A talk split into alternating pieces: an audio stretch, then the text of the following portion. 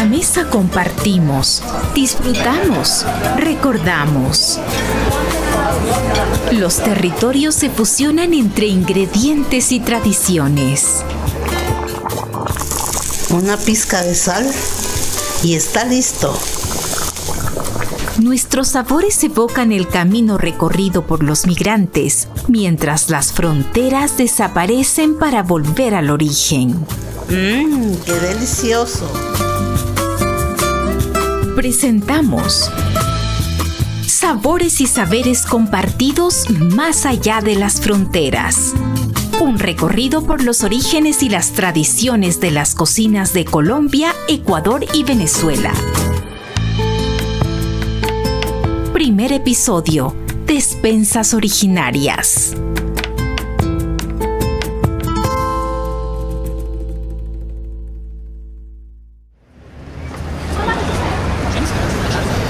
Tamales, humitas, venga y pruebe calientitos. Tamales, humitas, quimbolitos. Mira, ¿cómo es que se llama esto? Tamal lojano, señorita. Mire, es del sur del Ecuador, propio de Loja. ¿Quieres probar? Es que me recuerda muchísimo a la hallaca. Es un plato tradicional que por lo general siempre comemos nosotros allá en Venezuela en Navidad. En Colombia también encontrarás la hallaca en el norte de Santander y en los llanos orientales. Las cocinas evolucionan constantemente. Representan el mestizaje de ingredientes, técnicas y saberes de pueblos que han transitado por un territorio determinado. Cocina es huerta, es agricultura, es comedor. Cocina es historia, Cocina es geografía, química. Cocina es medicina. Cocina es lenguaje. Cocina es literatura. Es poesía. Es sexo. Es política. Es amor. Julián Estrada recibió el premio Vida y Obra en el Festival de Alta Gastronomía Bogotá Madrid Fusión 2019. Para el antropólogo culinario, las cocinas son esenciales en la constitución de nuestras identidades en la cultura.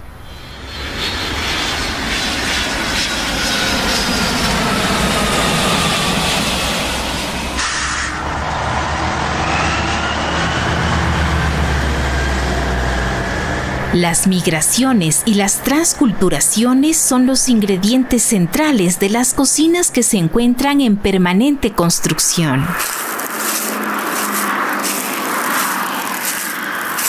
Las personas migrantes viajan con tradiciones, arte, vestimenta, hábitos alimenticios, gustos que enriquecen las culturas de los países de acogida, aunque los discursos de discriminación y exclusión invisibilizan estos procesos de intercambio que han sido parte de la historia de la humanidad.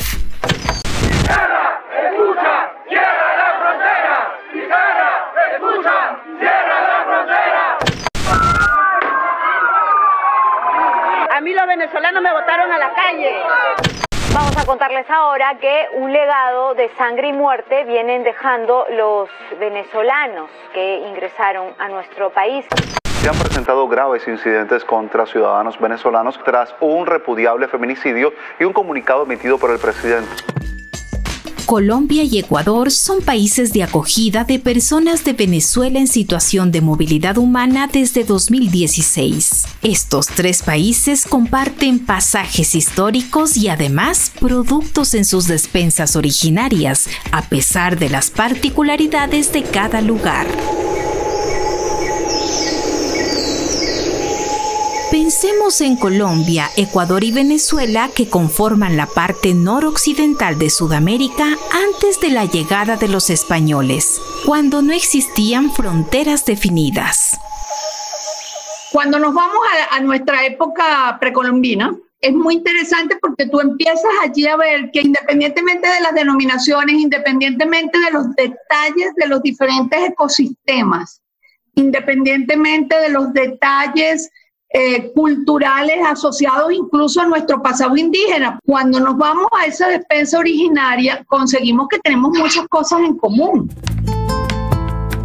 Ocarina Castillo, antropóloga, una de las autoras del libro Colombia y Venezuela, historia, alimentación y saberes compartidos. Estudió por tres años recetarios y la cultura de estos países vecinos para encontrar alimentos comunes me han impactado los tubérculos porque son, son muchos y son muy interesantes y además porque son muy versátiles. Y hay tubérculos de tierras calurosas y hay tubérculos de tierras frías. Pero yo estoy segura que también las palmáceas, muy pocas de ellas hemos seguido consumiendo porque históricamente fuimos perdiendo el hábito de consumir los productos de las palmáceas lo fuimos abandonando más allá del palmito, por ejemplo, que es uno de los que queda. La coruba, que en el caso venezolano todavía se sigue consumiendo. El moriche. Para Julián Estrada, la geografía es un factor determinante. Había una despensa o una huerta, ¿sí? había una agricultura que aunque existían diferentes pisos climáticos, alturas y todo, había un elemento muy cohesionador que eran las cordilleras andinas. Somos todos andinos. En los cañones, en los ríos que pasan por donde, por donde ellas van, o en las cimas o praderas o llanuras cercanas, el número de, de productos son comunes en eso que hoy ya somos países con fronteras político-administrativas.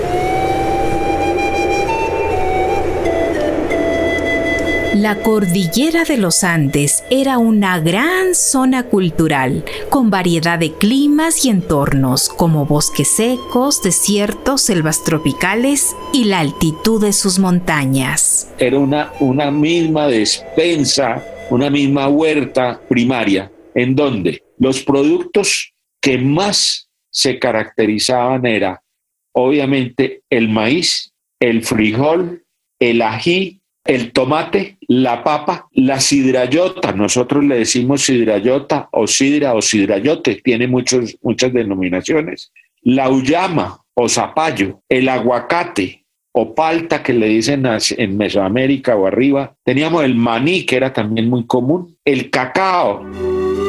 Varios de estos alimentos fueron considerados como la contribución de América a la alimentación de la humanidad. Unos tuvieron mayor importancia simbólica que otros. Nuestros dos cultivos, madre y padre, son la yuca y el maíz. En los dos lugares. Y yo estoy segura que en Ecuador también. Desde el Norteamérica nos une el maíz, aunque culturalmente con pesos distintos, porque el peso cultural arranca en Centroamérica, pero, pero viene de Norteamérica.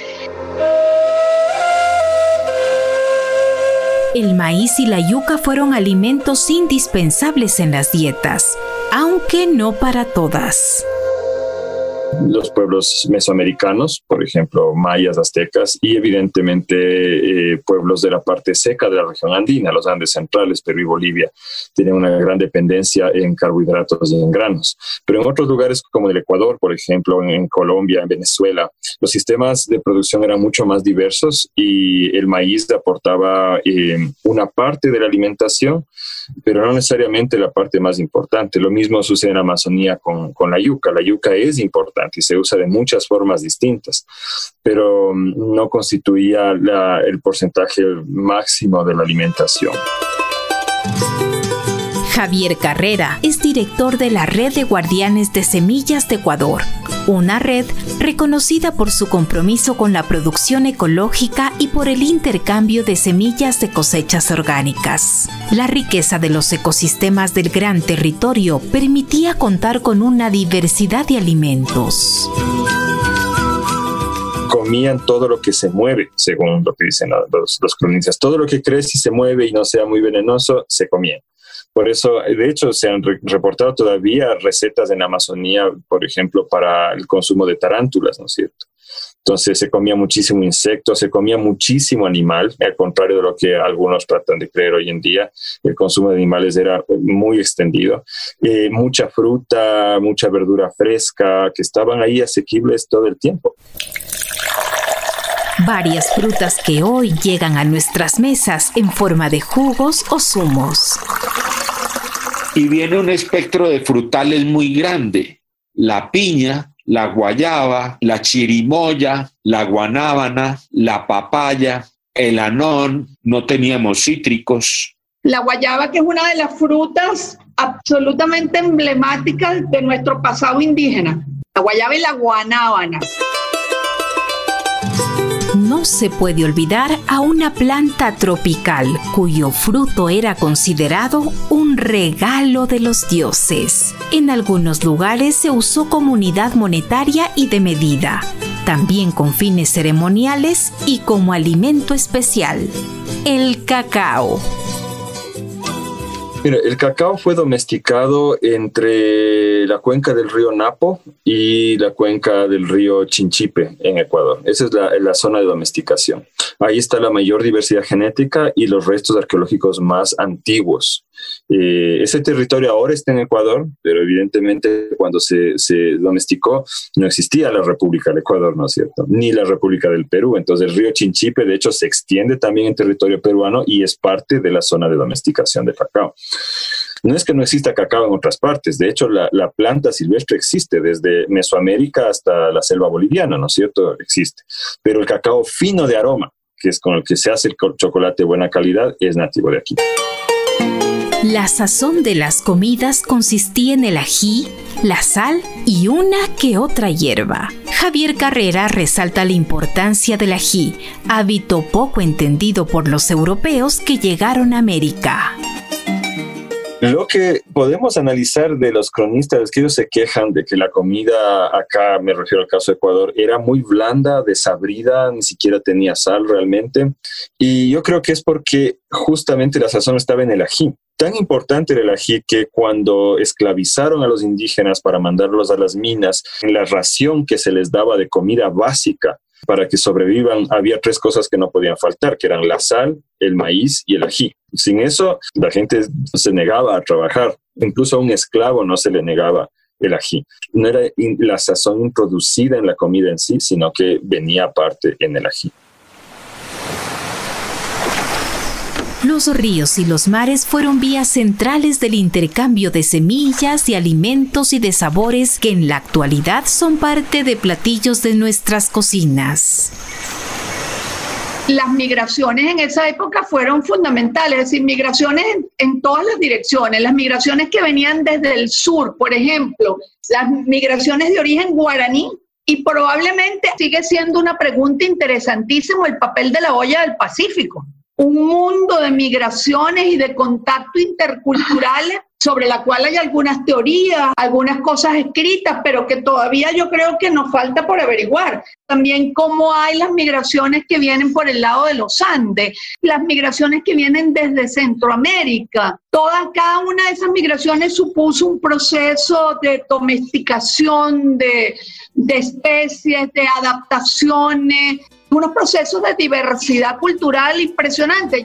Yo soy de aquí de la América Latina, yo soy de aquí donde brilla más el sol, yo soy de aquí de la tierra de Bolívar, yo soy hermano del Arauca vibrador. Sentarse en una mesa y degustar es un ejercicio de recordar con cada cucharada, con cada bocado, con cada sorbo que las cocinas son expresiones de la mezcla de culturas desde el origen de la humanidad y que todos, de alguna forma, somos parte de esa historia.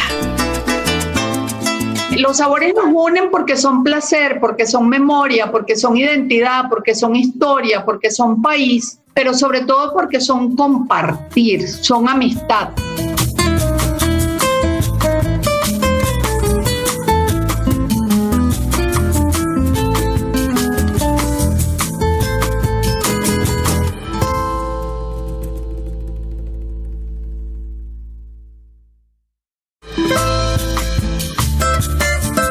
Próximo episodio.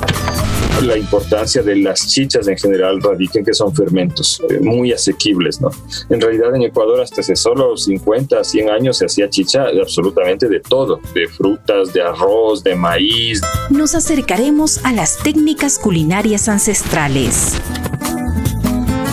Para conocer más de esta serie y escuchar todos los episodios gratis, búscanos en Anchor o Spotify como Entre Líneas Ecuador.